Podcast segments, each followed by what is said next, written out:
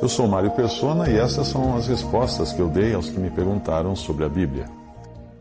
Você escreveu perguntando qual a versão da Bíblia que eu uso. Eu gosto da Almeida, Revista e Corrigida, também gosto da Corrigida Fiel, mas às vezes é bom conferir passagens e compará-las com outras, porque existem detalhes sutis entre as diferentes, as diferentes versões. Veja o caso de Isaías 7,14. Na, na Almeida Corrigida Fiel está assim: Portanto, o mesmo Senhor vos dará um sinal Eis que a Virgem conceberá e dará à luz um filho, e chamará o seu nome Emanuel. Agora veja Almeida, revista e corrigida. Portanto, o mesmo Senhor vos dará um sinal: eis que uma virgem conceberá e dará à luz um filho, e será o seu nome Emanuel.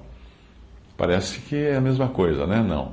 A tradução Almeida Corrigida Fiel usa o artigo definido a, e essa é a versão correta. Enquanto a Almeida Revista e Corrigida usa o artigo indefinido uma o que é incorreto.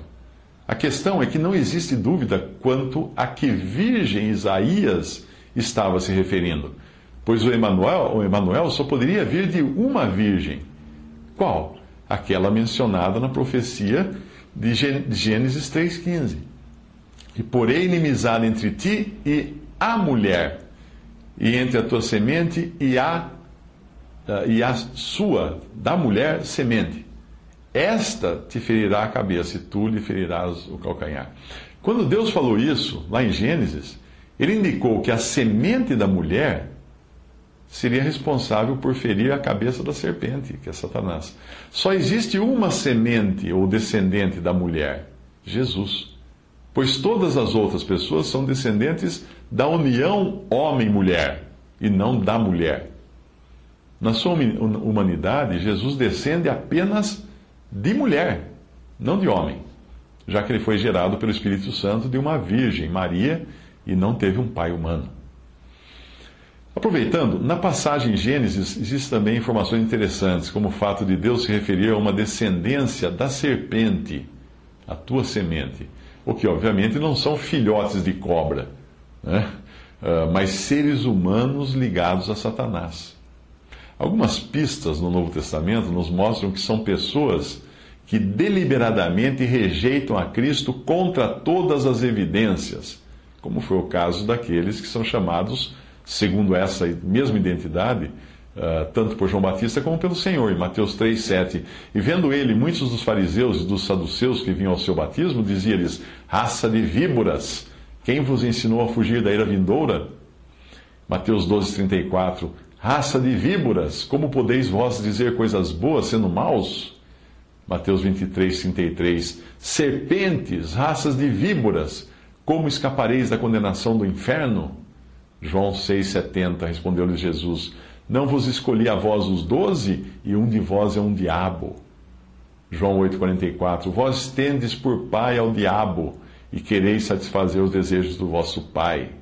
Atos 13, 10. Disse o filho do diabo, ó filho do diabo, cheio de todo engano e de toda malícia, inimigo de toda a justiça, não cessarás de perturbar os retos caminhos do Senhor? 1 João 3,10 Nisto são manifestos os filhos de Deus e os filhos do diabo. Qualquer que não pratica a justiça e não ama seu irmão não é de Deus. Outro detalhe interessante do capítulo 3 de Gênesis é que Deus pergunta ao homem e à mulher a razão da sua desobediência dando a eles assim a chance de se justificarem, mas eles não conseguem fazê-lo. Mas o simples fato de Deus perguntar já indica que Deus tinha o desejo de dar a eles uma segunda chance, o que não ocorre com a serpente, a qual Deus nada pergunta. Ele vai lavrando direto o seu juízo sem discutir. Outro ponto a ser notado em Gênesis capítulo 3 é a declaração de Deus à serpente. Gênesis 3,15 e porém inimizade entre ti e a mulher. O raciocínio é simples. A serpente havia iniciado uma, uma amizade com a mulher e esta tinha correspondido a isso, confiando na serpente. A partir daquele momento, Satanás tinha uma amiga, uma aliada no Éden, Eva, a qual ele induziu a pecar. Adão, porém, não foi enganado, conforme nos fala 1 Timóteo 2,14 mas ele seguiu a sua mulher.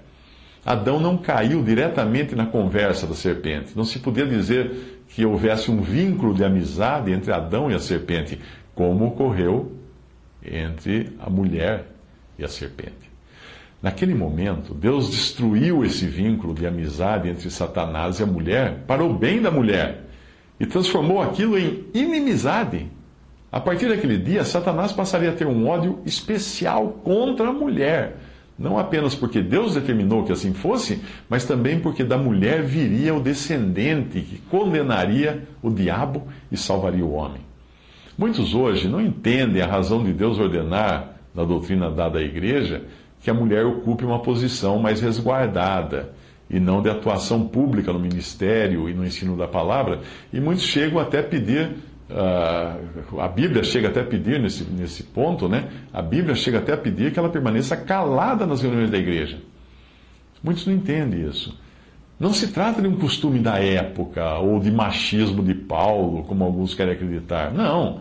É a providência divina, a preocupação de Deus para com a mulher. Longe de ser falta de consideração pela mulher, essa é uma iniciativa de Deus para protegê-la do seu arqui-inimigo, Satanás, que irá sempre atacá-la com engano, como ele fez no Éden. Mas agora de um modo ainda mais feroz. Se um pai de família vê a sua casa invadida por um bandido, o que ele faz? Ele coloca-se entre o bandido e a sua esposa, que permanece atrás dele e conta com a sua proteção. A cena é típica, até dos filmes que passam na TV. O homem colocando-se como escudo à frente da sua mulher. É este o lugar que hoje Deus deu à mulher. Não para humilhá-la, mas para protegê-la.